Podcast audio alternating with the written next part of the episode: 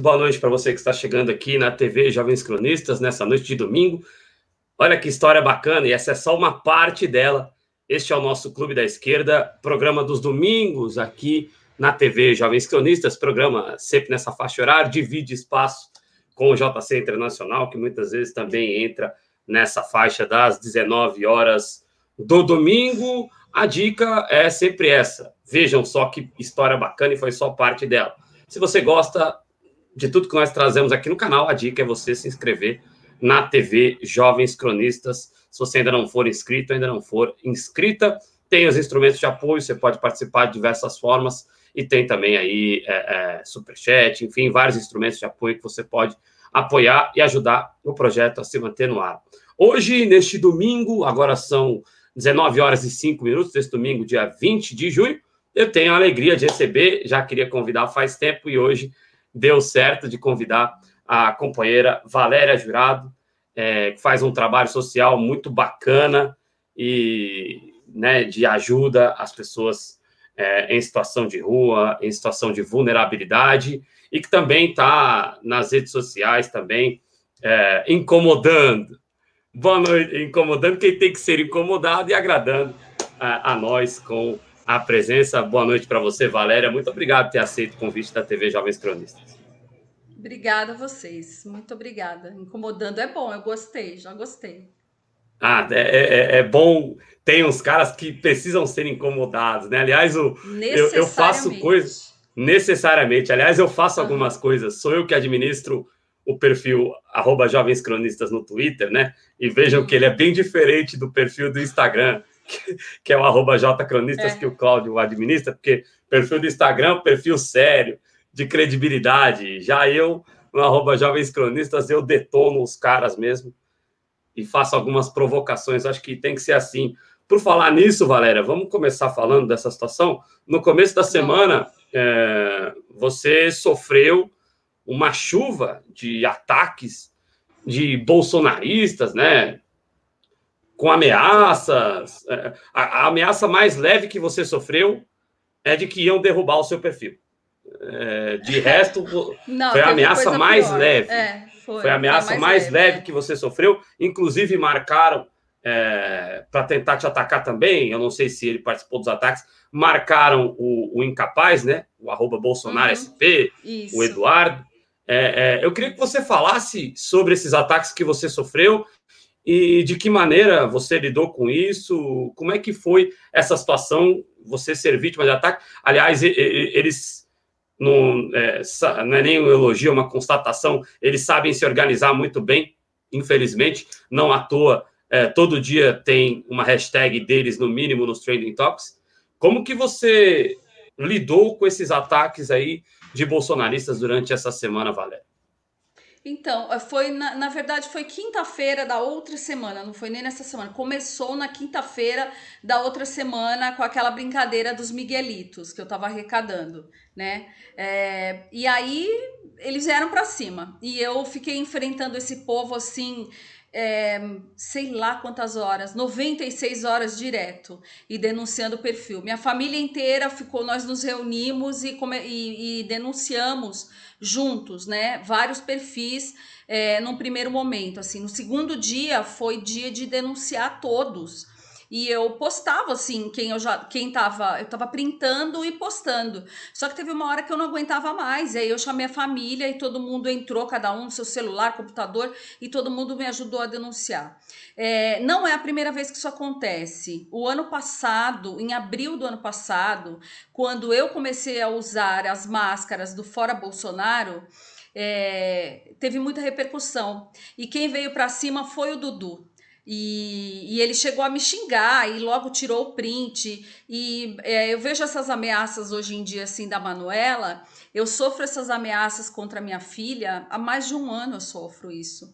E as pessoas sabem onde eu moro. Eu faço questão que saibam, eu faço questão que saibam onde eu trabalho, é, com quem, né, que eu tô sempre e que é uma maneira de me proteger. Ainda bem que a minha filha não tem aula, tá em aula é, virtual, não tá em aula presencial, senão eu, eu ia estar tá bem mais preocupada.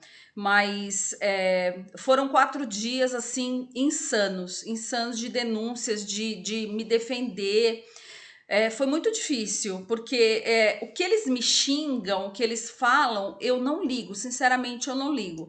O que me preocupava era derrubar alguém, era e eu recebi vários feedbacks do Twitter porque várias das, daquelas contas eram eram eram puro ódio. É, eu não sei se todas eram robô. Eu acredito que não, mas a grande maioria eram de robôs. E aí na, na quarta-feira dessa semana eu dei uma sabe, uma respirada, porque parou um pouco. Mas ontem ainda tinha um cara na minha TL nos, nos comentários assim falando barbaridades. E mas foi quase, sei lá, acho que uns quatro dias eu tenho certeza que foi assim massivo, sabe? É, depois é que começou a dar uma, uma acalmada. Aí vieram outros ataques de outro tipo, mas isso aí a gente não vai falar porque não vale a pena. E mas quanto a bolsonaristas, eu já tô escolada. Eu sou bloqueada pelo por todos menos o Bolsonaro e o Dudu. Eles dois eu enfrento, eu vou para cima. Qualquer post que eu vejo deles retweetado ou, ou comentado por algum alguém da esquerda, eu vou lá e publico uma foto minha com a máscara fora Bolsonaro, Bolsonaro genocida. Eu sempre faço isso, que é para provocar mesmo. Eu acho que é um dever. É, é um dever. Enfim, uma missão, vai, sei lá. É uma missão. Então, é, é, existe é, um, um, um, trabalho aí, entre aspas, né, um, uma ideia de enfrentamento, né? Porque não basta apenas existir a eles, é preciso tirá-los do céu. Aliás, eu aqui, o, o, meu, o nosso perfil, o perfil dos jovens cronistas que eu administro, costuma pegar eles nos pontos fracos, né? Porque eles são moralistas, mas eles fazem por baixo dos panos aquilo que eles criticam, né? Eles Sim. alteram o seu estado de consciência, por exemplo, e querem falar da galera que gosta de puxar um fuminho de boa. Então, é, é sabe, é, é, é, um trabalho também de, de enfrentamento, né? Também de ir para cima deles, não é só de resistir. A gente também precisa reagir, não apenas existir, né, Valéria? Oh, se precisa. E assim, ir pra cima desses caras, eu acho que é obrigação da gente, porque eles falam cara besteira. Eles não. É, é, eu nem sei te dizer, eles não fazem só contra o país, eles fazem contra tudo, assim, contra o mínimo de inteligência que a gente pode ter, porque eles são burros, idiotas, cretinos. Eu, eu não tenho paciência, eu não consigo ver, assim, ler um comentário qualquer que seja do Dudu, Dudu uh, enaltecendo o trabalho do pai. Qual trabalho? Qual? Inaugurar obras que começaram lá no governo Dilma, no governo Lula, sei lá quando, ou reinaugurar obras que já foram feitas por, por governos do PT, por governos anteriores. Como assim? É, dá um nome aos bois, né? Isso aqui não foi meu pai que fez. Por que, que eu tô fazendo isso? Não, mas ele faz questão. E aí eu vou para cima mesmo. Eu não tenho paciência com esses caras. Nem devo ter, né? Acho que ninguém tem que ter. Então, é isso aí que eu faço. Aliás, nesse aspecto, eles contam com a impunidade, né? Porque eles estão Sim. fazendo campanha. Aliás, eu acredito que para os convertidos deles, né? Porque para as pessoas que têm o mínimo de racionalidade, os atos deles deveriam contar contra eles, né? Porque são pessoas que. Eu costumo dizer que eles tiram sarro, por exemplo, daqui a pouco nós vamos falar sobre isso, mas eu costumo dizer que eles tiram sarro das vidas dos brasileiros que estão se perdendo, né? Porque a maneira, inclusive Sim. o marido da Patrícia Bravanel, né, soltou ontem que ah, nós, de, é, nós devíamos era comemorar as pessoas que foram curadas, né? E, e, é sempre o discurso deles é esse, né? Ah, tem que comemorar as pessoas que estão curadas, inclusive o Rodrigo Constantino, que inacreditavelmente se coloca como se fosse um jornalista e tem emprego em veículo de imprensa, né? Que é outro que está lá que é dentro do ou o Bolsonaro dentro dele ou ele dentro do Bolsonaro, alguma coisa do gênero. É, o, o Constantino chegou a dizer que a quem está morrendo de quem tá morrendo não é por causa da Covid, é porque já estava com o pé na cova, né? Então. Ah, tá. Isso, é, isso deveria. De 17 anos que morreu de Covid, é. ele estava com o pé na cova. Isso, com a saúde perfeita. A, a namorada do nosso comentarista, não tinha nem 30. A namorada do nosso comentarista esportivo aqui faleceu. É. Eu não sei nem como é que eu consegui fazer a, a transmissão, porque tipo, foi coisa de meia hora antes da gente entrar no ar e falou: olha, Adriano, não tem condições. É, porque é a, a, minha namorada é faleceu. História triste. É. Pois é. Sabe? É... E esses caras, eles tratam isso como se isso fosse normal e como se isso fosse. Eles tripudiam. Eles tripudiam, né, Valéria? É, então, é, é, nesse sentido, acho bacana você dizer isso, que é um trabalho de enfrentamento, não apenas de existência. Já passou a hora de, de apenas existir, né? É momento de reagir é momento de combater, Não, já, de contragolpear. É o tempo todo reagir. É com, me fala o lado bom de você ter é, 500 mil mortos por conta de uma doença que já tem vacina há um tempão. Não tem lado bom, não existe lado bom. Todos nós perdemos algo muito importante, ou não interessa se é um vizinho, mas é, injustamente porque você tem cura para dois. Você falar assim, ah, eu perdi um tio que estava com câncer e tal. Tá, é, dói, claro que dói, mas é, o câncer ainda é um mistério, vários tipos dele. Ainda assim, vários tipos dele tem cura, né? Agora, a Covid tem vacina. Há quanto tempo tem vacina? E esse cara não fez nada, ele simplesmente vai e não compra. Para que, que eu vou comprar? Vamos lá, deixa o gado, né? Nós todos somos, somos tratados como tal, como um grande rebanho, rebanho. É, aguardando essa bendita dessa imunidade que nunca vem, nunca virá, né? Hoje a gente sabe que não, que não vem mesmo. Mas no começo, isso é, todo mundo acreditou. A esquerda, a direita, todo mundo acreditou. Até que a ciência falou mais alto: não, não vai adiantar não vai adiantar esse negócio. Os tempos são outros, né? O que você achava assim que em 1950 curava, hoje em dia não cura mais nada. O nosso corpo já criou uma resistência, uma imunidade a certos remédios, a certos, é, enfim, as coisas nós somos mutantes né nessa história toda. Nossa saúde é muito é, é, mutante não tenho dúvida. Uma hora você tem um remédio que cura sei lá asma na outra hora você não tem mais. Não asma nem tem cura. Mas enfim você entendeu o que eu quero dizer né? Controla, é, o povo tomava né? chazinho antigamente. É tomava chazinho. O chazinho não adianta mais. Você tem que tomar antibiótico entendeu? É muito pior Quer dizer, uma, vai ter uma hora que o antibiótico também não vai fazer efeito, vai ter que ser coisa mais forte. E assim é a evolução do, do ser humano, não só fisicamente, mas em todos os sentidos. Isso tem que ser é, absorvido né, por todos nós e não negar a ciência. Né? E, e é isso que eles estão é, fazendo desde o início. Exatamente. Em relação à Covid-19, é, inclusive o Randolph tem falado muito isso ficou claro que o plano deles hum. nunca foi salvar vidas, né? Ah, é, o plano deles foi fazer uma negociata, porque é, o tanto de dinheiro que foi transferido para laboratórios aí, laboratório de três letras, né? Uhum. Começa com E termina com S. Tanto de dinheiro que foi transferido para laboratório por aí, uh, em nome da cloroquina, isso é uma negociata, né? Aliás, é, é preciso dizer, porque eles sempre eles tentam se salvar no argumento: ah, nós somos honestos, nós somos ilibados e vocês são corruptos. Se tem uma coisa que eles não são, são honestos, estão empregando todo mundo, estão gastando dinheiro sem revelar. É, a boiada está passando, Adriano. A boiada está passando, tá secretos tá.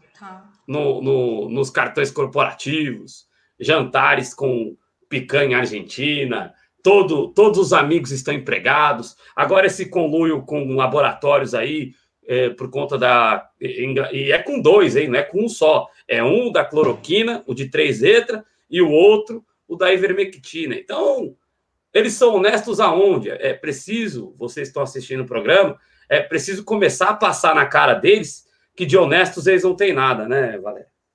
Não, não tem. E eu sempre costumo dizer o seguinte: lá na década de 80, 90, principalmente na década de 80, a gente via assim, muito político enriquecer e aquela coisa toda.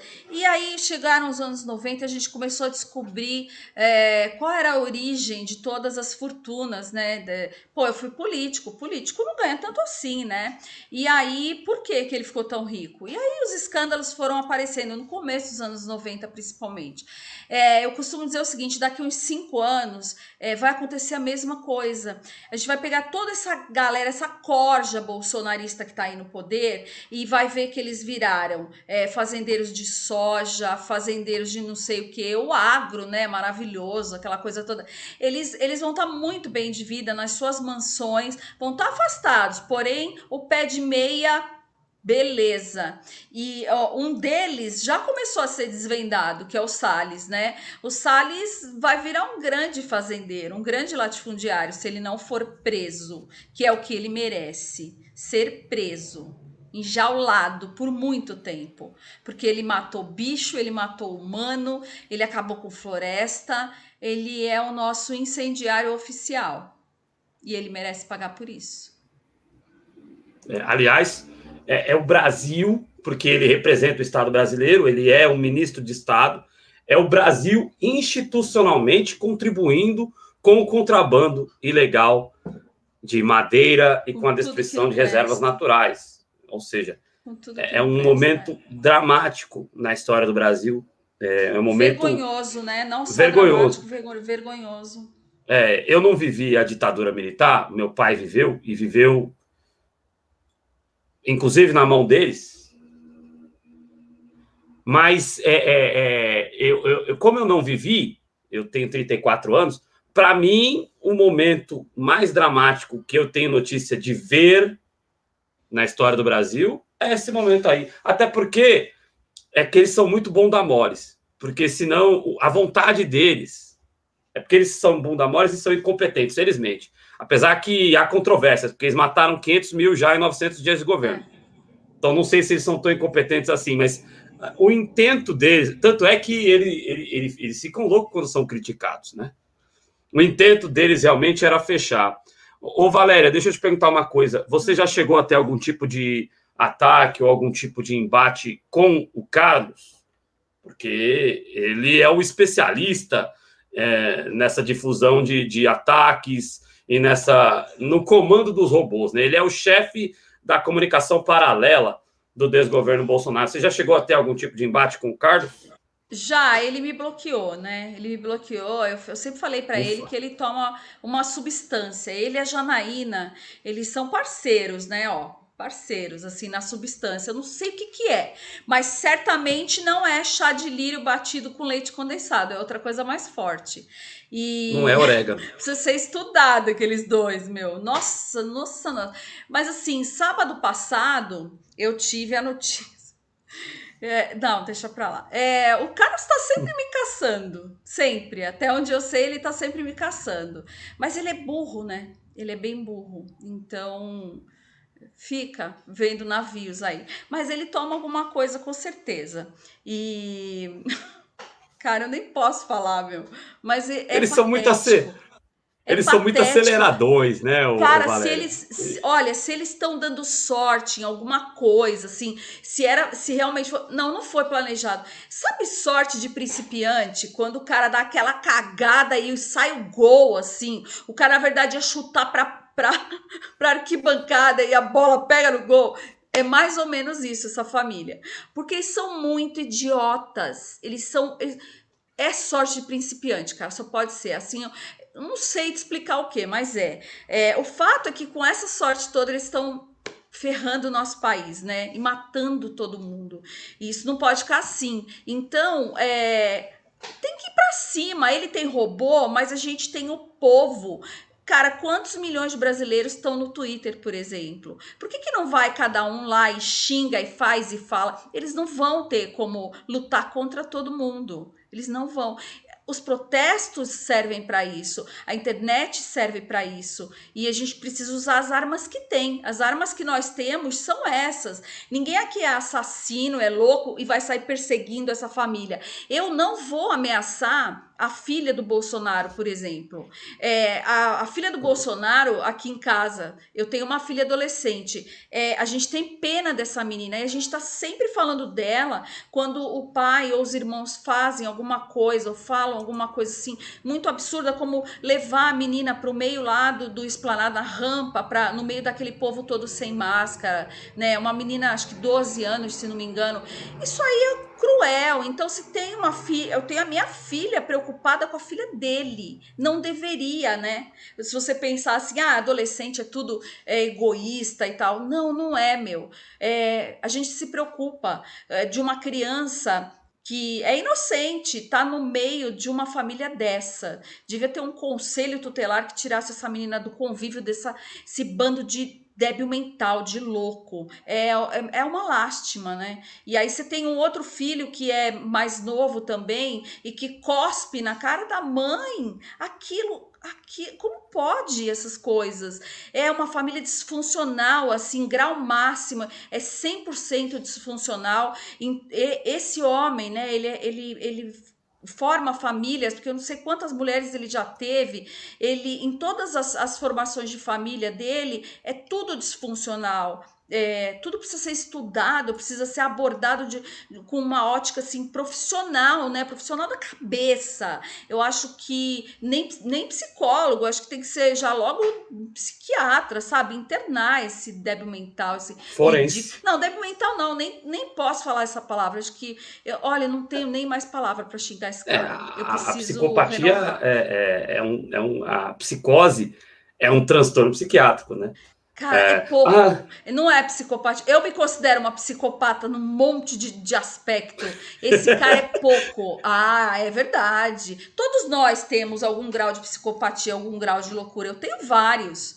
É, mas ele, cara, é, o meu é controlado, entendeu? Eu me controlo, eu claro, falo, fica... não, não cometo você, por crimes, exemplo, eu olho pra cara dos caras, eu me imagino desfigurando os caras. Só que eu não vou fazer isso. Olha, Tá vendo? É o teu grau de A diferença entre nós e eles, né? Aliás, daqui a pouco a gente vai falar, no final do programa, que a gente vai falar de.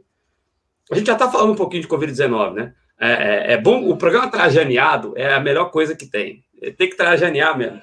É, mas a questão é o seguinte: é, é nós temos que, que, que, deixar clara a nossa diferença entre nós e eles, né?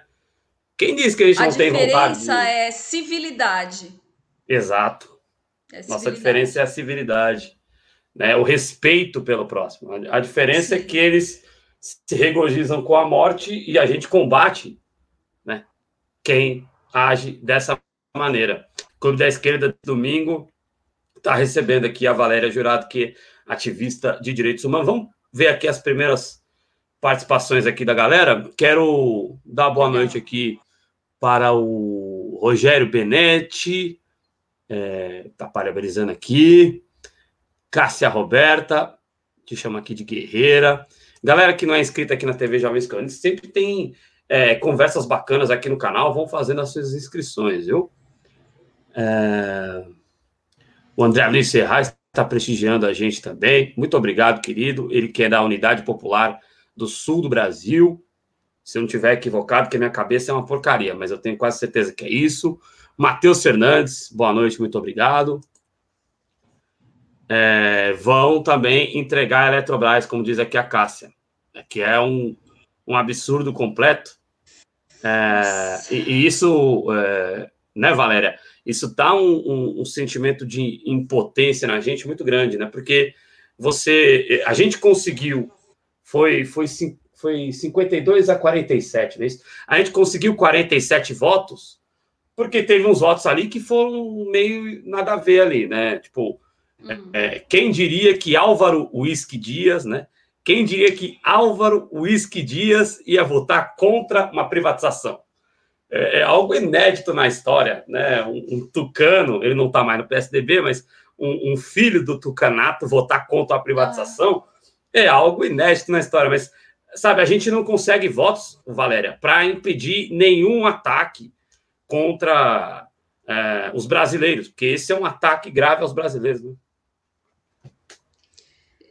Olha, quando o presidente Lula voltar, e ele vai voltar, é, vai ter um retrabalho danado, né?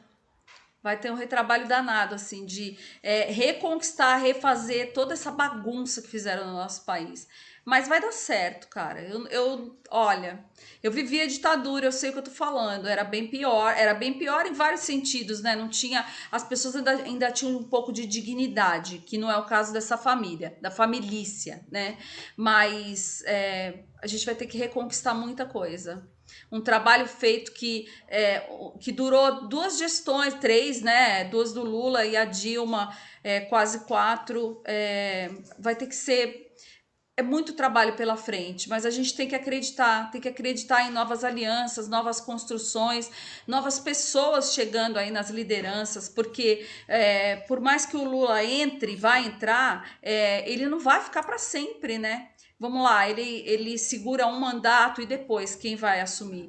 É, isso tem que ser preparado, isso tem que ser preparado principalmente, e aqui vai uma crítica construtiva, na cabeça da esquerda brasileira, porque tem muita gente boa em outros partidos, a gente precisa dar esse voto de confiança é, em outros partidos.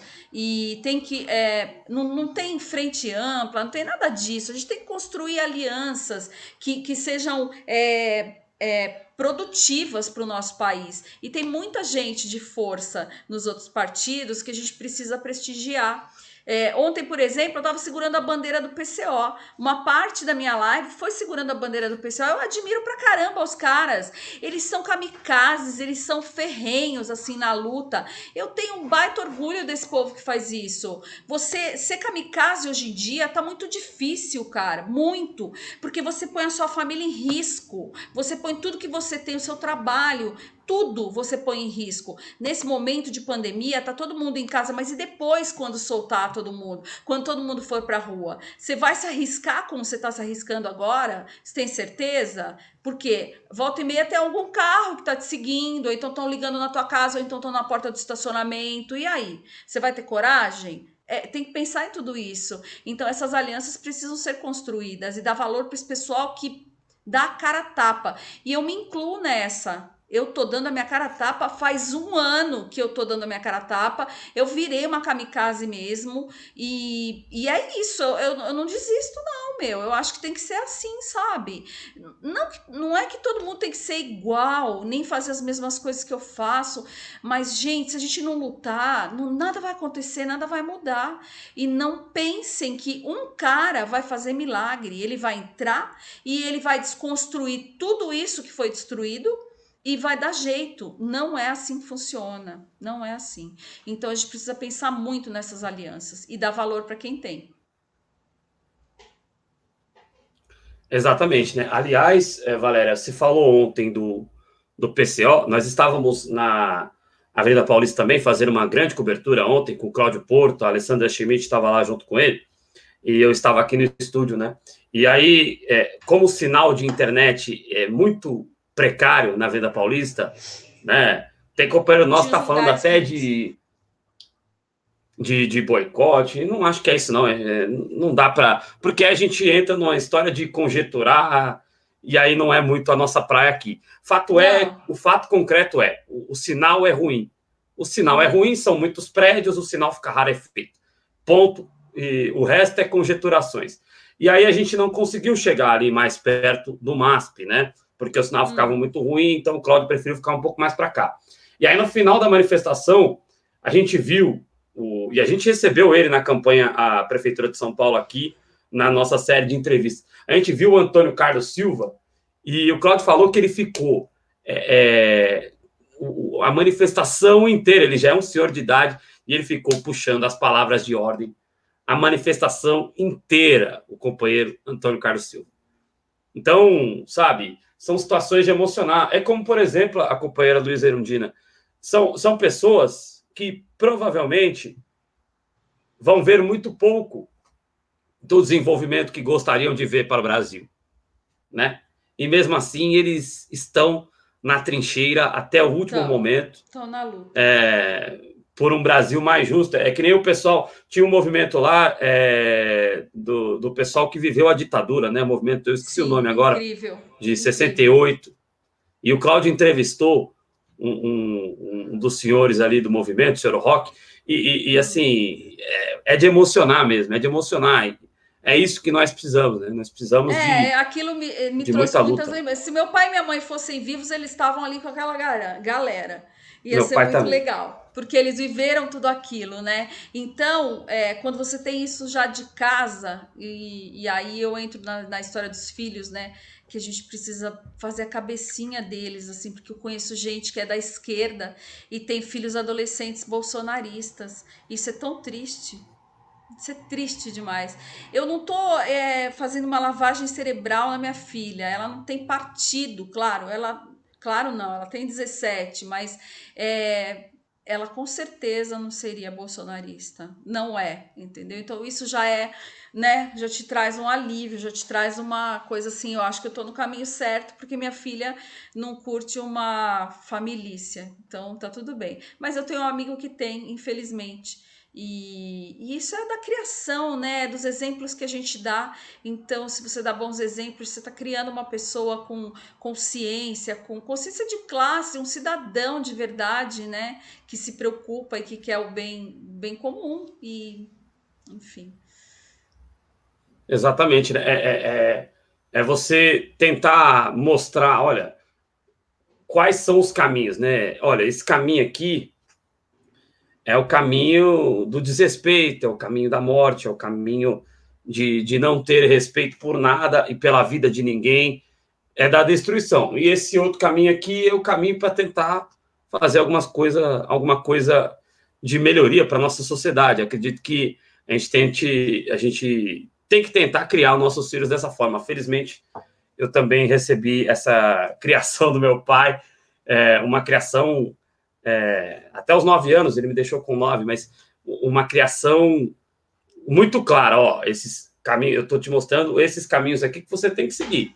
Se você não quiser seguir, é problema seu, mas esses caminhos aqui, essa, essas lutas que você pode levar para a sua vida, e esses exemplos bons e até os exemplos ruins que eu estou te dando, são exemplos que você pode levar de vivência para a sua vida daqui por diante, né?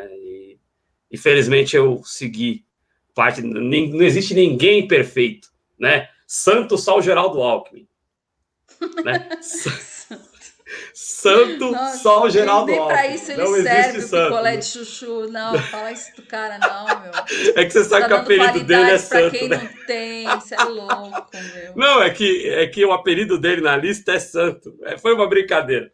Sim, Mas assim, então, é, passando a brincadeira, é, sabe, é, nós temos grandes seres humanos, mas é, todos nós temos qualidades e defeitos. Agora, os caminhos, a ideologia que você deve seguir, ela deve ser uma coisa muito clara e esse é nosso papel com nossos filhos, né? Quem dera todos consigamos passar isso para os nossos filhos, né? É... O André Luiz Serrais, é... eu gostei da sugestão dele aqui e acho que é uma boa, né? Porque gastos por debaixo do pano. Várias situações nesse desgoverno só vão poder ser investigadas daqui a 80 anos, né, Valéria? Eles estão colocando Sim. isso aí. Ou seja, eles Exato. todos já estarão. Apesar que, que, que né, vaso ruim demora para quebrar. É, mas provavelmente eles morre, já estarão. Não morre cedo, bicho né? ruim não morre. né? Então, é, é, várias. É, é, é, ele fala uma coisa aqui que é importante e emenda com o meu comentário, né? Eu acredito que sim, né, é, André e Valéria. Acredito que seria interessante termos uma segunda comissão da verdade sobre os atos de genocídio e de corrupção também. Nós temos que esfregar na cara deles que eles são Sim. o governo mais corrupto são da história do Brasil. Mais corrupto, exato. O mais Porque corrupto, eles se valem disparado. dessa história da honestidade e eles não são, né? Nada, nenhum pingo eles não têm de honestidade. Tomaram de assalto então, o Estado brasileiro, né?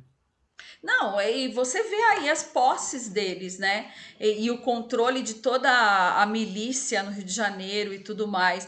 Tem que, você quer mais prova do que isso? É, não tem, não tem. É tudo tão claro para a gente que está de fora. O assassinato de Marielle, a milícia no Rio de Janeiro, o envolvimento deles com todos esses crimes e, e o, o enriquecimento ilícito de um. O cara compra uma mansão daquela, uma sabe? É, Poxa, é tão na cara assim, não tem alguém com coragem para falar assim, ó, esteja preso, esteja preso. Sabe? É, não tem. No Brasil não tem, cara. Eu acho que todo mundo Corrupção tem a bunda ativa. suja, o rabo preso, porque não tem nenhum advogado, nenhum promotor. O único cara que eu tô vendo se mexer é o Ale Moraes. Ele pode. Meu, eu não sei pode ser bandido ou não, dizem que ele é, eu não sei, eu não tenho como provar. Mas é, é, é tucano, o único cara que tem coragem dessa merda. tá trabalhando, né? Oi?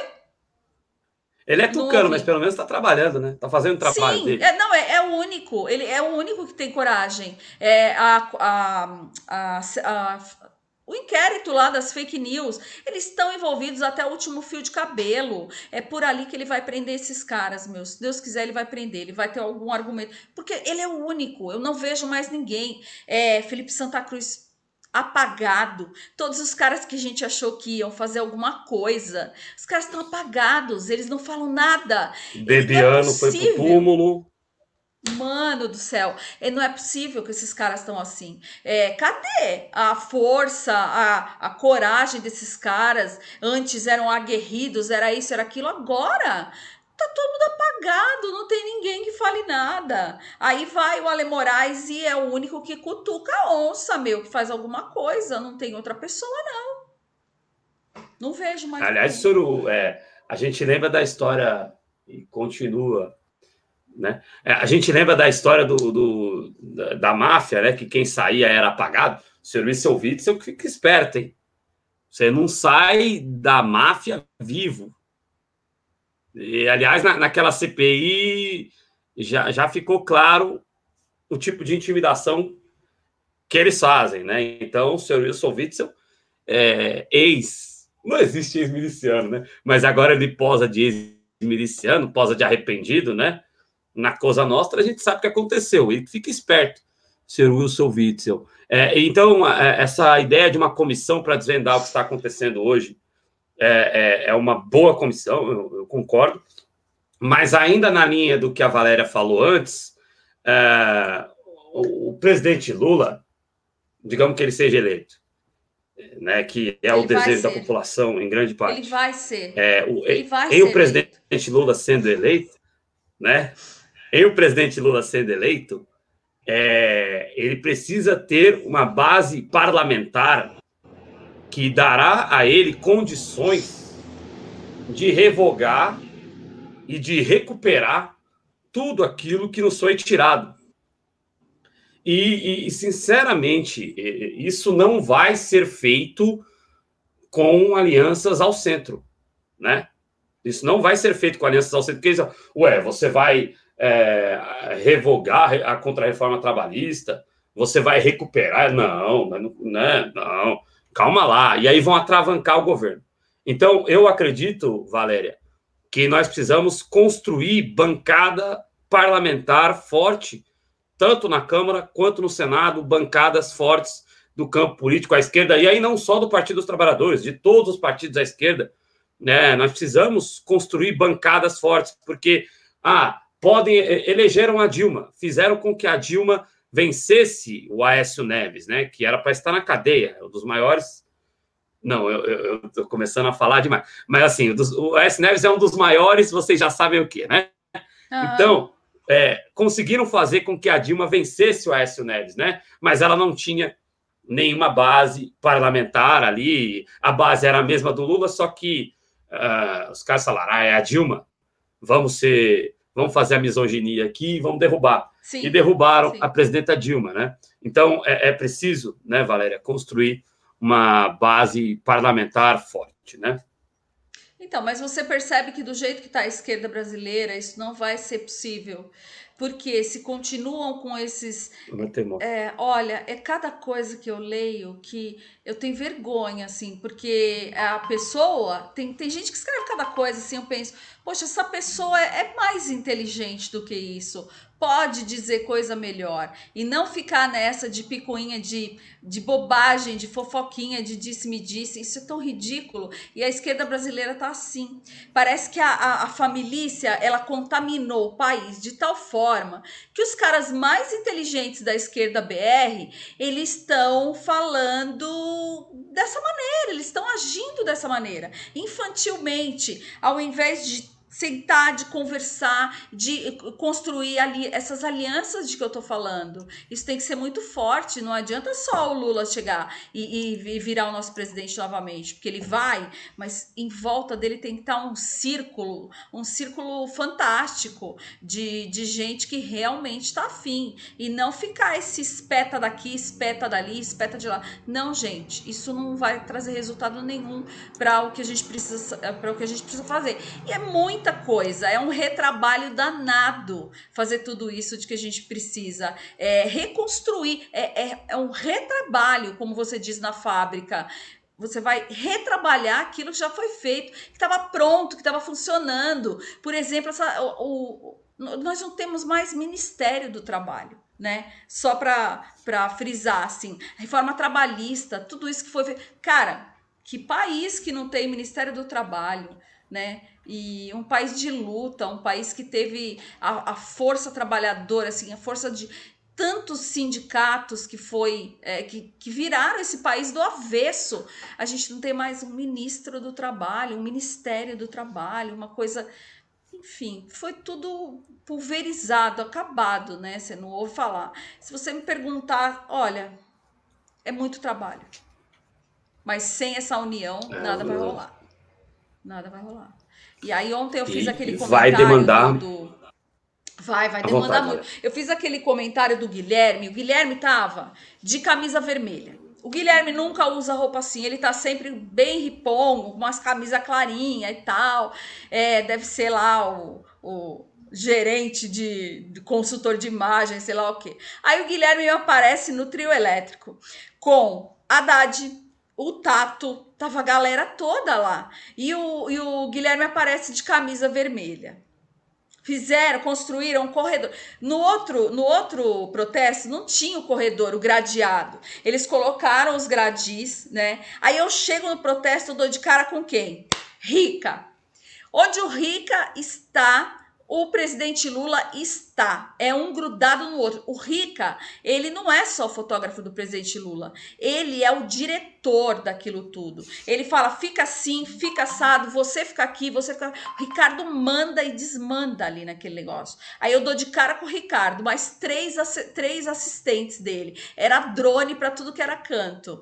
Aí você acha o quê? Eu falei, pronto, Lulão vai chegar. Aí o Ricardo, não, não, não, que é isso, não vai chegar, mas aquela cara, né? Aí chega Guilherme de camisa vermelha. Aí começa todo mundo, ah, porque o Guilherme, porque não sei o que, não dá, não sei o que. Porra, como não dá, meu? O Guilherme é um puta líder. Você já ouviu o Guilherme falar? Você já conversou com ele? Ele tem resposta pra tudo. Eu admiro o cara, o cara é genial. É, não, não vem com comparação entre Guilherme e Lula, não tem nada a ver. A história é: o cara é articulado, ele sabe do que ele fala, e você tem que ter conhecimento daquilo que você está defendendo, porque não adianta eu te falar assim: olha, esse copo vai salvar a humanidade. Não, eu nem sei do que é feito esse copo, eu nem sei o que tem dentro dele. Não, você tem que saber, cara. Você não pode afirmar uma coisa, ter tanta certeza sem saber. E o Guilherme sabe entendeu? E aí as pessoas picham, não, não pode ser porque o pessoal, porque não sei o quê, porque... gente, não, é, todos eles têm o seu valor e essa aliança ela vai ser construída assim, sem essas tretas ridículas da esquerda BR, só vai poder ser construída dessa maneira. Concordo absoluto, porque se a gente só ficar olhando, claro que o presidente Lula tem uma história maravilhosa e ainda vai contribuir muito para o Brasil, mas nós temos que deixar as novas lideranças nascerem. Né? Sem temos dúvida. que permitir que as novas lideranças nasçam e, e, claramente o Guilherme Boulos é uma dessas. Ah, mas o Guilherme Boulos é filho de rico, é filho do Marcos Boulos. É, que bom que ele é filho do Marcos Boulos e teve uma consciência social. Tem tanta gente que é filho de rico e não tem. Tem tanta gente que é filho de pobre e não tem. Tem tanta gente que é pobre e não tem. Eu, eu saio aqui no meu tá prédio cheio. aqui e vejo os caras defendendo Bolsonaro. Tanto é que eu tive que colocar uma placa na minha porta: Bolsonaro assassino. E, e, e, entendeu? Porque né, eu vou assistir pobre, lascado, ficar defendendo Bolsonaro. Então eu vai ter uma provocação. Quando olharem para minha porta, vai estar tá lá escrito Bolsonaro assassino. Bom. Então, se o Guilherme Boulos é filho de rico, é filho de um doutor maravilhoso, aliás, que é o Marcos Boulos. Que bom que ele está do nosso lado, né? O pessoal é um pouquinho sectário, né? O pessoal aí volta naquela ideia, né? Aí volta naquela ideia de, de esquerda de que vai lá para reality show e se embanana, né? É, aí acaba, é, né? É, é, fica nessa linha, porque tem gente que quer ser tão mais realista do que o rei e erra, e erra profundamente, e erra de propósito. E quando você erra de propósito, você não errou. Aquilo é você mesmo. Que é uma coisa é quando eu erro inconscientemente. Se eu erro de propósito, aí não é erro, querido, sou eu. Então, a, a galera precisa refletir um pouco, né? nosso amigo Rony Hergert, aqui ah, presente. Grande Rony. Um abraço pro Rony. Tá, tá na hora de você voltar aqui, viu, Rony? Na TV Jovens Cronistas. Grande amigo nosso aí, querido Rony Hergert. Um abraço. Meu vizinho. É, tá, tá bem de vizinho. Tá, vizinho inteligente, vizinho bacana. Tá bem de vizinha, Valéria, porque eu tô mal de. Cala a boca, vou começar a gritar. É...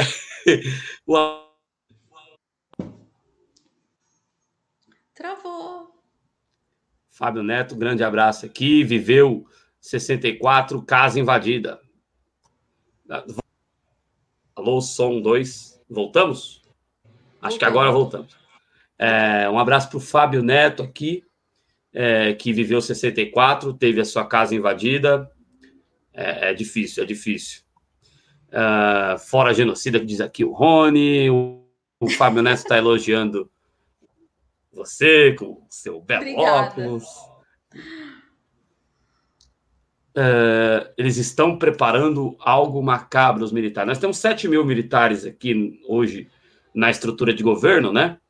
E o Marco Antônio Villa, que aliás trabalhou, por exemplo, para outro lado, né? Mas hoje em dia é arrependido. Eu, eu, eu desconfio um pouquinho desses arrependidos aí. Eu, eu Mas não o Marco Antônio... uma vírgula nos arrependidos. Nada. Né? Marco eu odeio Antônio, os arrependidos. Vila. Eu ah, não perdoo ah. os arrependidos, eu odeio todos. Eu não dou eu não dou chance para arrependido. Eu quero que eles se explodam.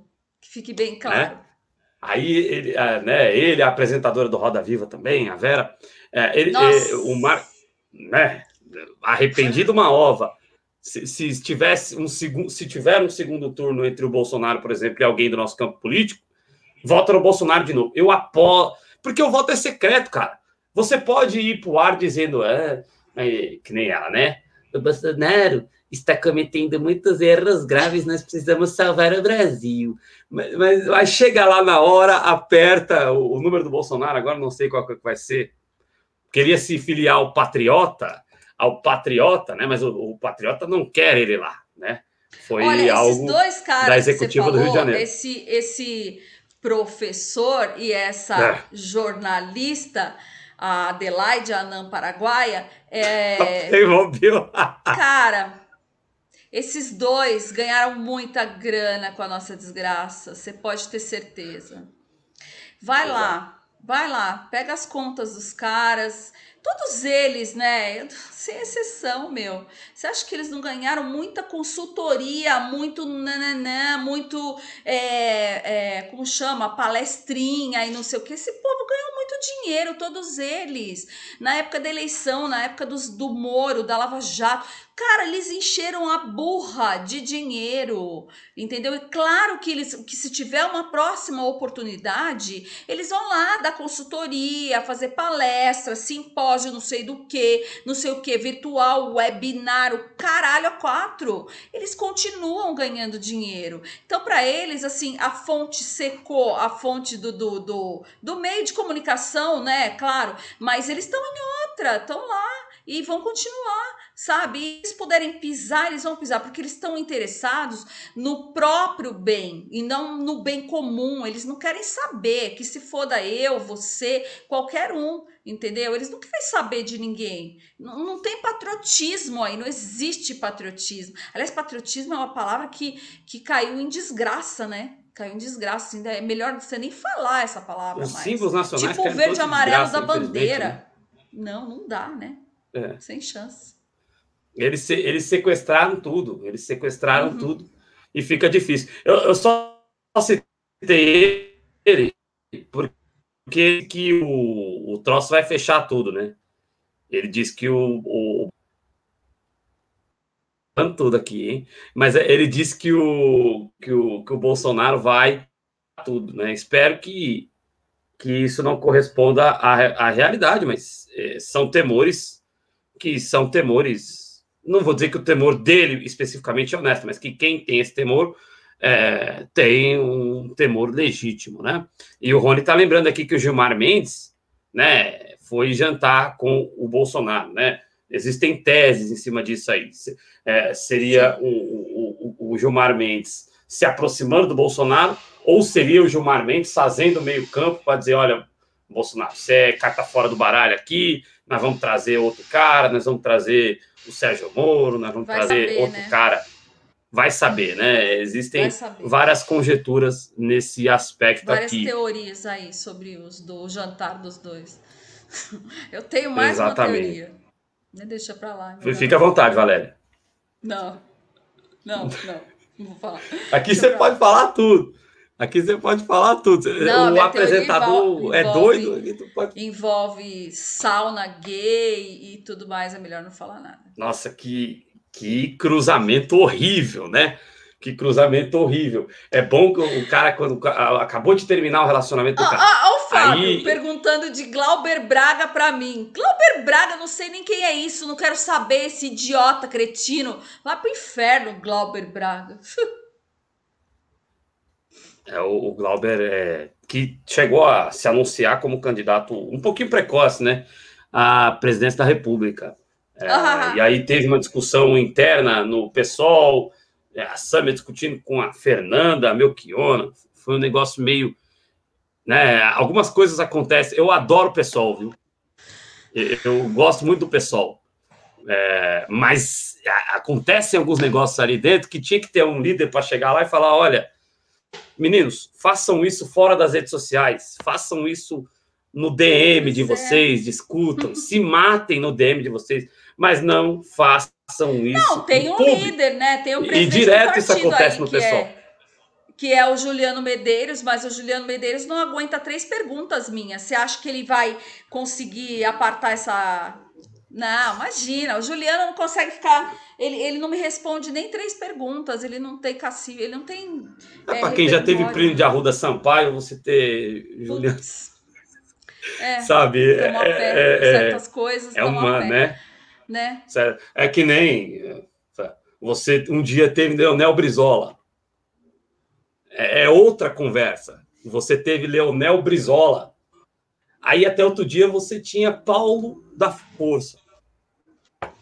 Fica difícil, né? Aí qualquer um chega lá, o, o coitado, o Lupe tá tentando arrumar as coisas e mas tá difícil pro Lupe, viu? Um abraço pro tá Carlos difícil. Lupe. Tá difícil, tá difícil pro companheiro Lupe. É... Deixa eu ver aqui quem mais que eu quero falar aqui. O programa tá gostoso de fazer, galera. Continuem participando é, aí e venham se inscrever isso, aqui pelo no. a gente tá xingando no... o povo, isso já. É. Né, o apresentador né? é meio doido também, aí a gente já xinga todo mundo, então, já desop... é dos meus aí, ó. Já desopila, né? Isso. A gente já faz mesmo. aquela desopilação bacana. Já dá o nome aos bois, já chuta o balde, que se lasque, tamo lascado mesmo. É. Saudade do tá Plínio de Arruda Sampaio, né? Grande, muita saudade do Plínio de Arruda Sampaio. É... Daqui a pouco eu vou repassar essa pergunta aqui. Deixa eu só ver antes aqui. O Rogério Benetti está aqui. É... é... muito triste ver pessoas do nosso convívio é, defendendo o desgoverno genocida, né? Aliás, é, é, eu não vou falar da minha vida pessoal aqui, por favor, mas eu tinha até quarta-feira, eu tinha até quarta-feira convivência com quem defende o desgoverno genocida, né? É, é, por um lado é ruim, mas por, por outro lado, as coisas que acontecem na nossa vida pode ser que sejam livramentos, né? Não é. quero cuspir no que eu estou falando no futuro, mas sabe, como é que você vai defender o Bolsonaro, né? Mas tudo bem. Ah, o Fábio Neto está dizendo aqui sobre a lei de improbidade administrativa, se pode abrandar as punições. Se eu não estou equivocado, inclusive essa lei foi relatada e foi feita pelo pelo, pelo, pelo Zaratini, se eu não estiver equivocado. Mas, enfim, é, é, muita gente está falando que a nova lei de improbidade pode, abandonar, pode abrandar, melhor dizendo, né, é, as punições. É, não sei se você quiser colocar o que você pensa sobre. Ou Olha, eu acho que essa lei nunca funcionou. Ela funcionou para uma, uma pessoa que foi a Dilma. Eu nunca vi essa lei funcionar para mais ninguém. É, nem foi, né? É, enfim, a Dilma nem fez nada. Foi uma construção, né? Usaram só um, Foi, um claro, pretexto. foi uma construção. Mas assim, eu nunca vi essa lei funcionar. Sinceridade, para mim, é, não dá em nada. Ela, do jeito que tá, ou a mudança que vem a acontecer, eu nunca vi ninguém ser punido. É, pela ficha limpa, sim, pela lei da ficha limpa, no caso é, de suspender a candidatura de uns ou outros, isso aconteceu, mas é, foi a única lei que eu vi funcionar em cima de político, foi a da ficha limpa. Ah, mas ainda falta muita coisa, viu? E da improbidade, eu nunca vi funcionar. Eu queria me lembrar de algum exemplo, não me lembro de nenhum até agora. Perfeito. É, ô Valéria, passado. É difícil.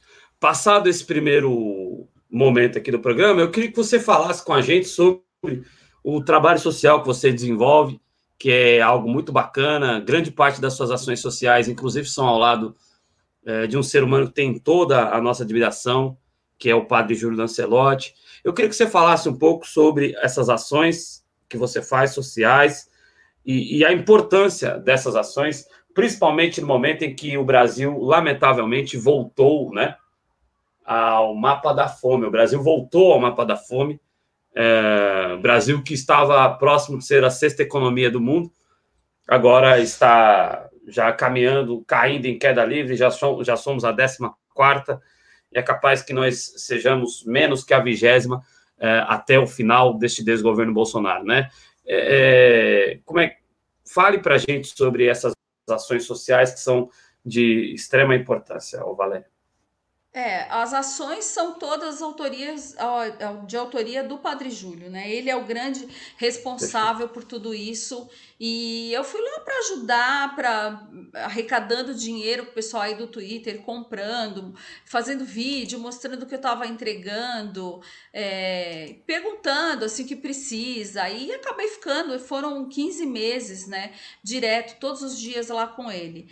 E, e eu, eu hoje encaro isso que eu fiz como é, com o que eu faço, como um, um, a minha maneira de protestar porque é, falar sobre o que aconteceu com o nosso país, o quanto o nosso país retrocedeu na fome, quanto a fome, quanto a miséria, quanto a tudo isso que a gente está vendo aí, é pouco. A gente precisa fazer alguma coisa.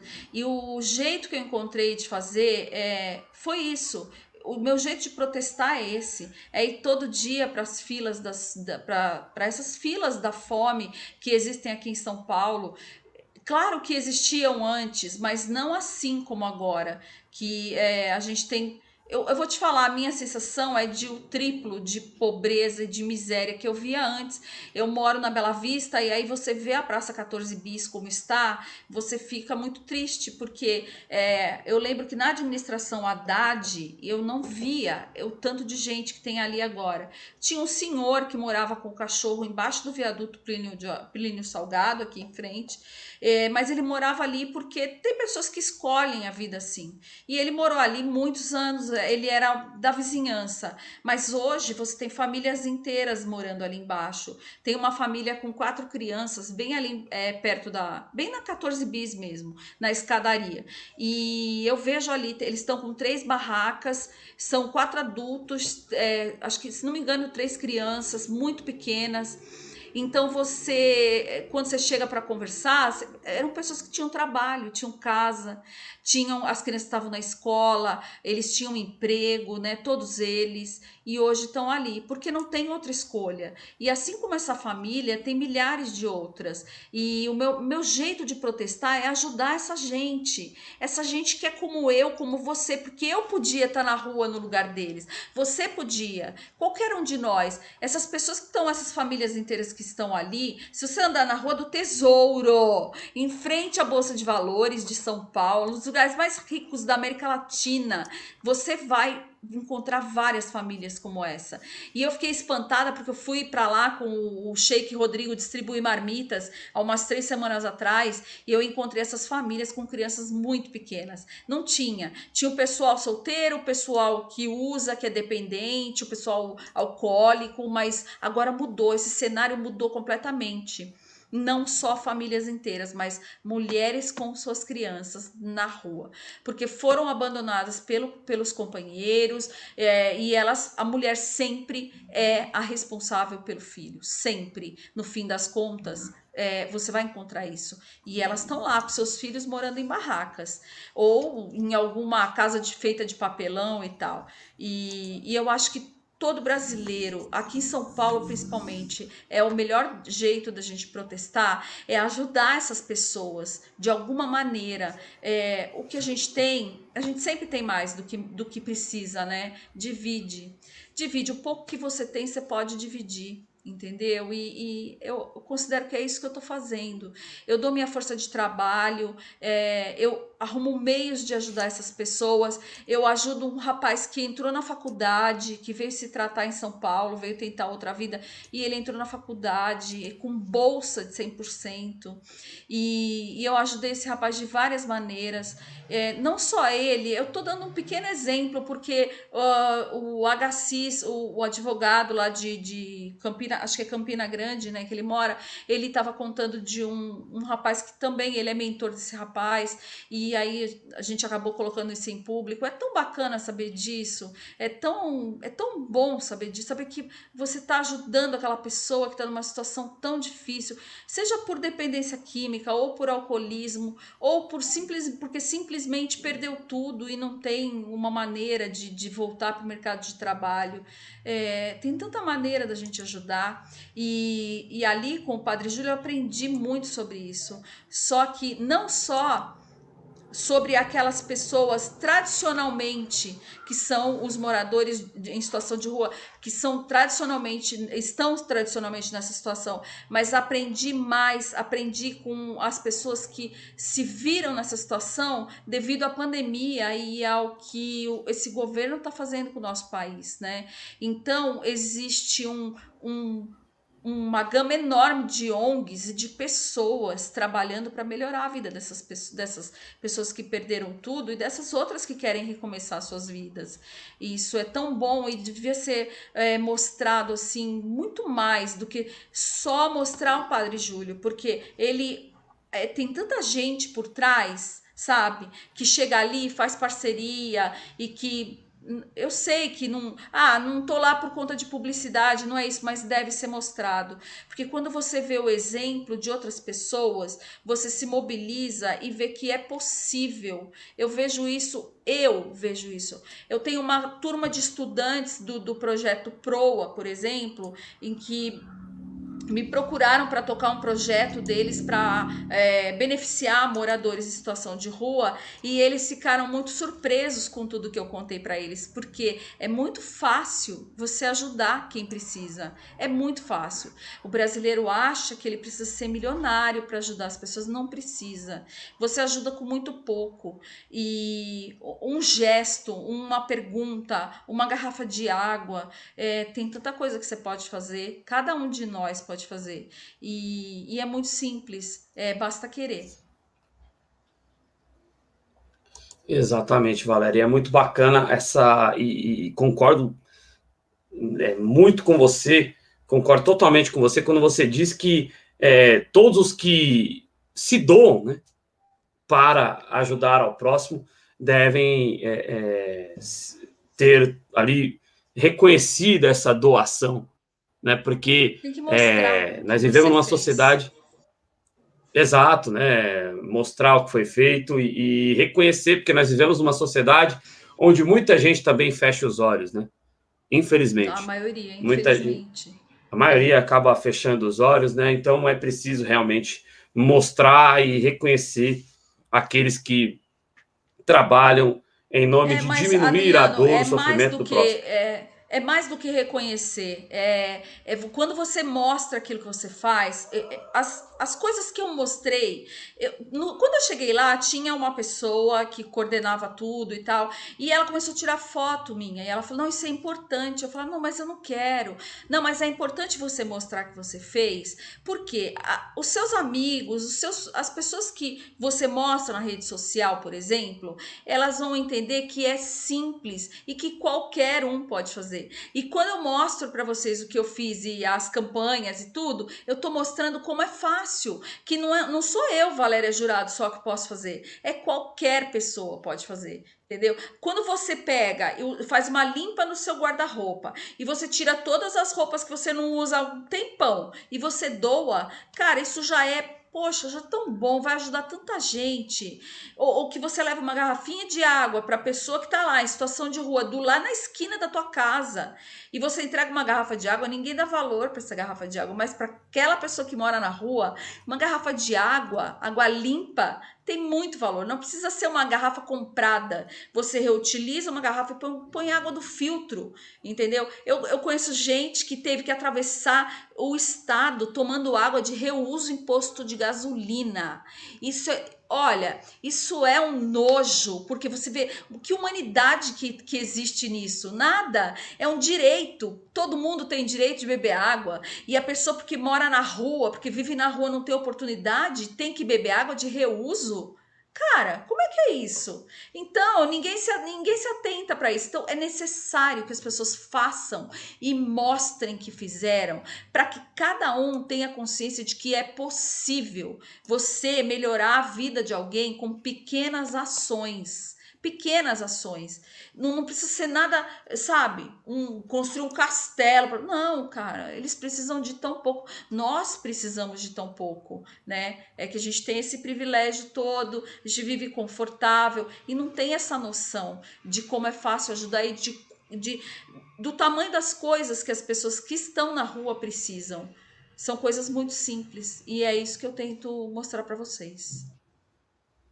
Isso aí é muito bonito e por mais pessoas assim e, e por mais visibilidade dessas ações que a TV Jovens Cronistas sempre se coloca para é, visibilizar isso da melhor forma possível e, e é, é muito bonito realmente tentar diminuir o sofrimento do próximo, já que a gente não pode findar por completo o sofrimento do próximo, infelizmente não está nas nossas mãos, são precisas políticas públicas para isso, o que a gente puder fazer, qualquer coisa, como ela disse, levar garrafas d'água, né?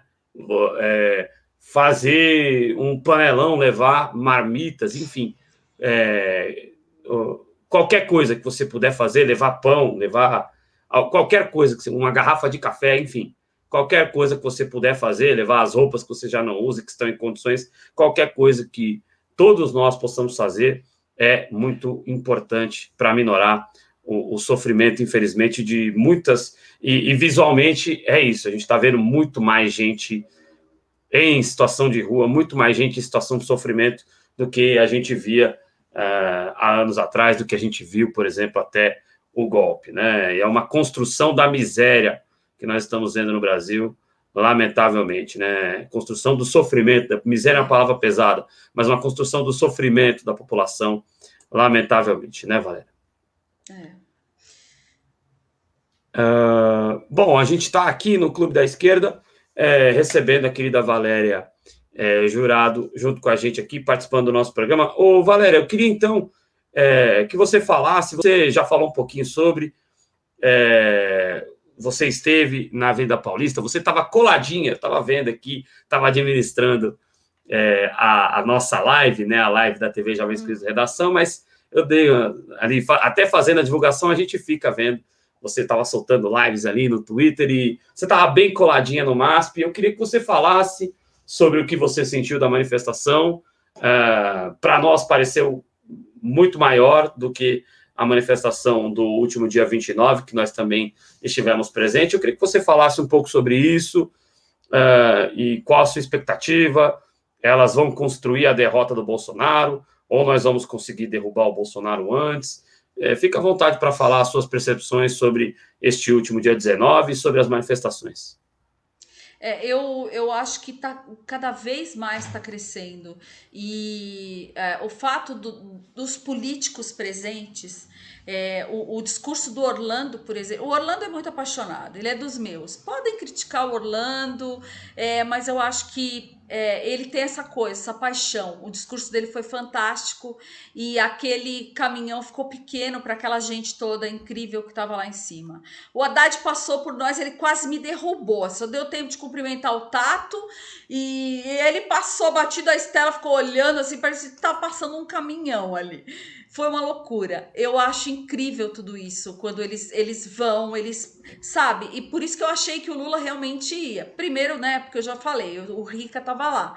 Mas aí você começa a ver que tá indo cada vez mais gente importante, as pessoas estão se mobilizando porque chegou vacina, felizmente chegou vacina e tem muita gente aí que tá com a segunda dose, a primeira, enfim. E o pessoal tá tentando se cuidar ao máximo. E o, você vê como é importante essa, essa construção toda que está que tá se formando em cima de todo esse movimento. Você vê um pouquinho em cada estado, né? Vezes tem estado que tem bem pouca gente, mas você vê alguns que é, extrapolam, tipo Brasília. Brasília tava linda a esplanada, né? Tinha bastante gente e vai juntando cada vez mais gente. E eu acho sim que é um passo para derrubar esse cretino aí do poder. Tem que ser, porque quando as pessoas começam a ouvir esses caras que podem entrar no poder, esses caras que deveriam, né? A gente tem aí o, o Haddad, tem, a, enfim, é, esse povo todo. Você deixou de votar no professor para votar num verme. E aí você ouve o Haddad falando, é, quanta coerência, né, que você vê em todo o discurso do Haddad. Ele é diferente, ele não é pé na porta, ele é tranquilão, ele é mais na dele e tal, ele é mais na, na conversa conversa. Eu gosto também. É, mas você quando você compara, sabe, as coisas, você vê, pô, que merda, né? Que merda que tem aí é, no poder, lá no Planalto. Então, isso leva as pessoas para ali. E eu vi os tais dos arrependidos, eles estão cada vez mais é, engrossando essas fileiras. Você percebe que tem esse pessoal que está indo para ouvir, que está indo para se arrepender mesmo. Acho que uma forma de penitência, talvez. Ah, eu vou lá porque, putz, fiz merda mesmo, votei no cara e agora eu preciso fazer alguma coisa para melhorar essa situação. Então, teve muito mais gente nesse ato do que no primeiro, não tenha dúvida, e, e eu não vejo a hora de que tenha outro. É uma coisa que é, enche a gente de esperança, sabe? Apesar de tudo, num dia que você ouve no jornal, é, eu estava assistindo aquele plantão do jornal hoje que deu, eu estava me arrumando, 500.022 mortos. É, putz, Aí fiquei mal, tal, mas aí eu, pô, levanta, daqui a pouco o Rodrigo passa aí para pegar aquelas caixarias de pão, nós vamos distribuir pão do povo da rua no MASP e vamos pro protesto e vamos embora, é o jeito que a gente tem de protestar e de colaborar de fazer propaganda das coisas boas, das pessoas que estão fazendo alguma coisa pelo nosso povo, pela para minimizar a fome, a miséria, né? E, e aí tinha tudo isso envolvido. E quando você chega lá, se encontra aquele povo todo é, dá, um, dá uma esperança assim tão grande, né? Nem quentinho no coração, que nem o pessoal fala, não. É, é uma alegria, sabe? Uma alegria de ver que as pessoas acordaram que é tão necessário que não adianta você ficar militando na internet só. É necessário para a rua, é muito necessário. A gente precisa mostrar que não, ninguém tá morto, que a gente tá aí, ó, que vocês não vão conseguir da próxima vez e que se der, a gente vai tirar vocês daí antes disso, antes de uma próxima vez, de uma próxima eleição. Isso é muito necessário, isso deixa os caras com o pé atrás, eles repensam as coisas, né? É, dão um passo atrás na estratégia ridícula deles e E aí está a importância dessas, desses atos, desses encontros, e principalmente quando você conta com a figura de políticos como os que subiram naquele carro de som, você percebe a importância de tudo isso e percebe que é, todo mundo tem que acordar, não só o povo, mas os políticos têm que acordar e tem que haver essa união. E aí você pega um Orlando, um Guilherme e um Haddad e bota para falar os três entendeu? Tá todo mundo falando a mesma coisa de maneiras diferentes. É só isso. É isso que a gente tem que pensar. E essa a construção dessa aliança da esquerda brasileira, ela tem que partir daí, porque no fim uh, o objetivo é o mesmo. Todo mundo quer a mesma coisa, só que cada um fala de maneira diferente. Você entendeu? E as pessoas precisam entender isso e precisam se unir por isso. É, é a única maneira. E se você não pode ir para a rua agora, no próximo, quem sabe você consiga, porque já tomou a sua vacina ou porque, é, enfim, é, é isso aí.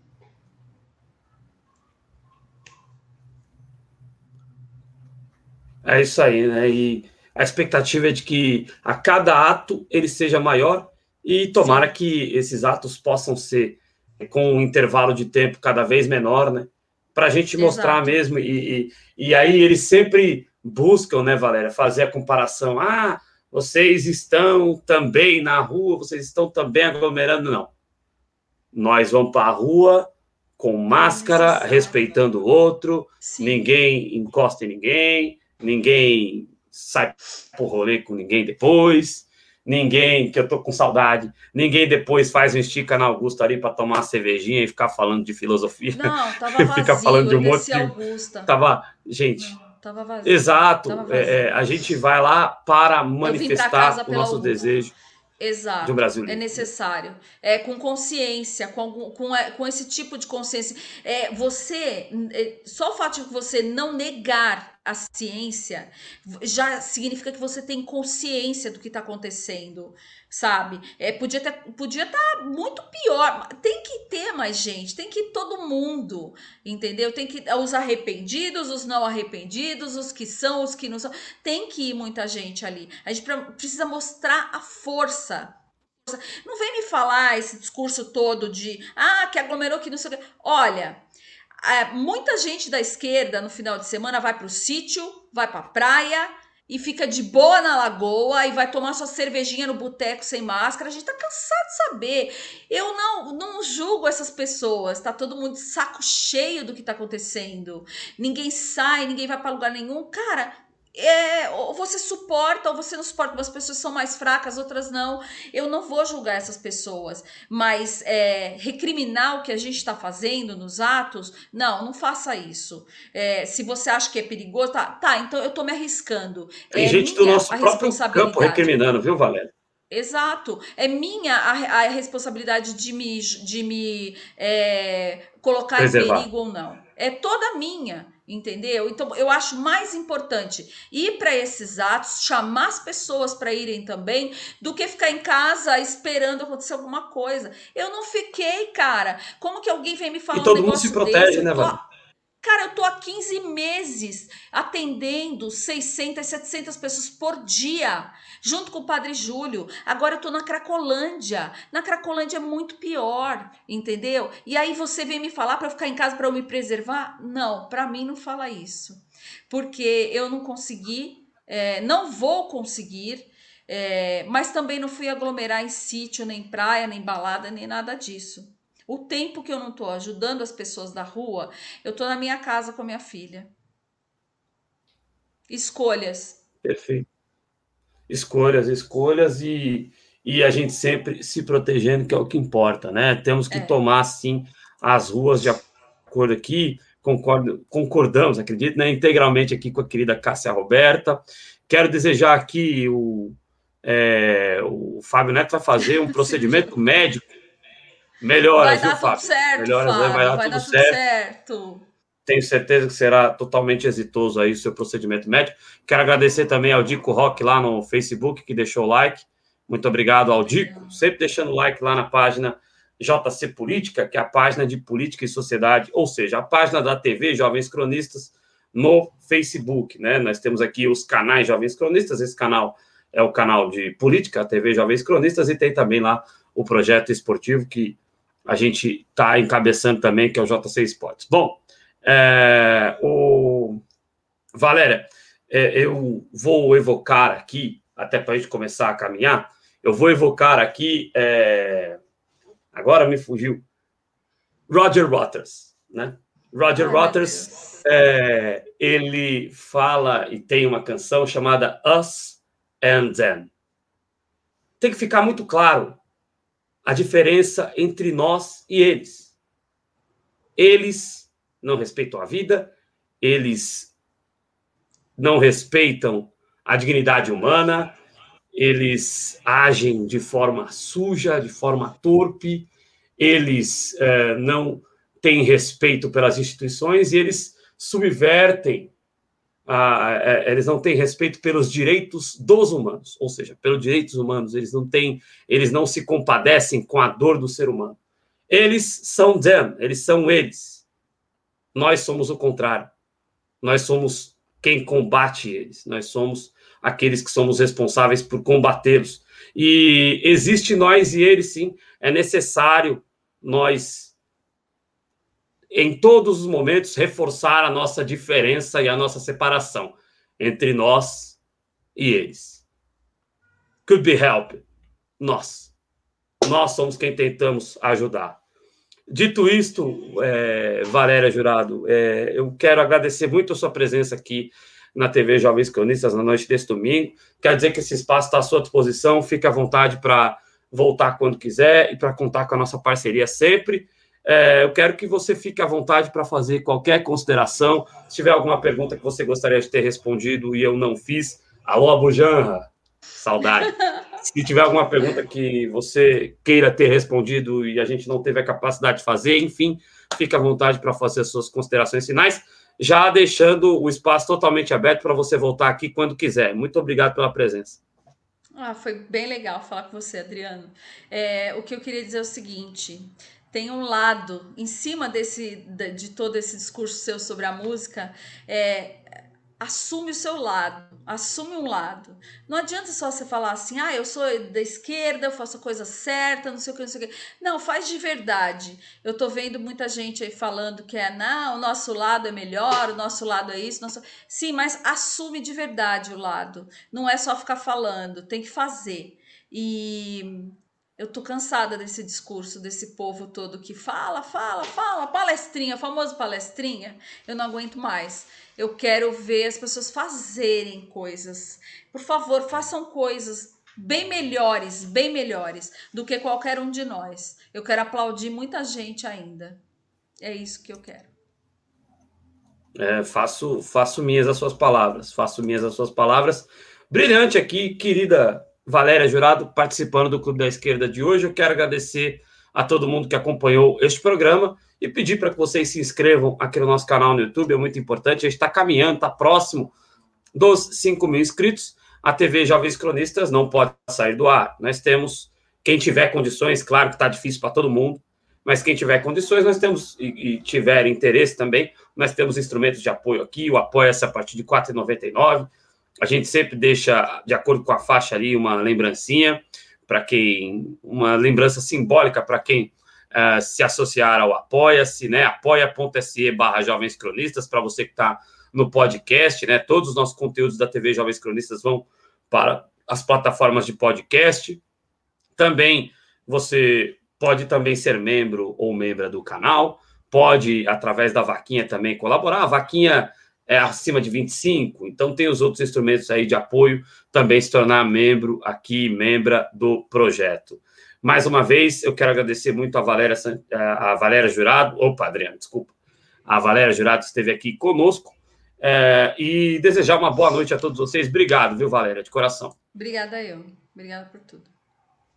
É isso aí. Beijo. A TV Jovens Cronistas volta nesta segunda-feira, a partir das nove da noite, com o JC Informa, resumo das notícias do dia. Muito obrigado a todos e uma boa noite.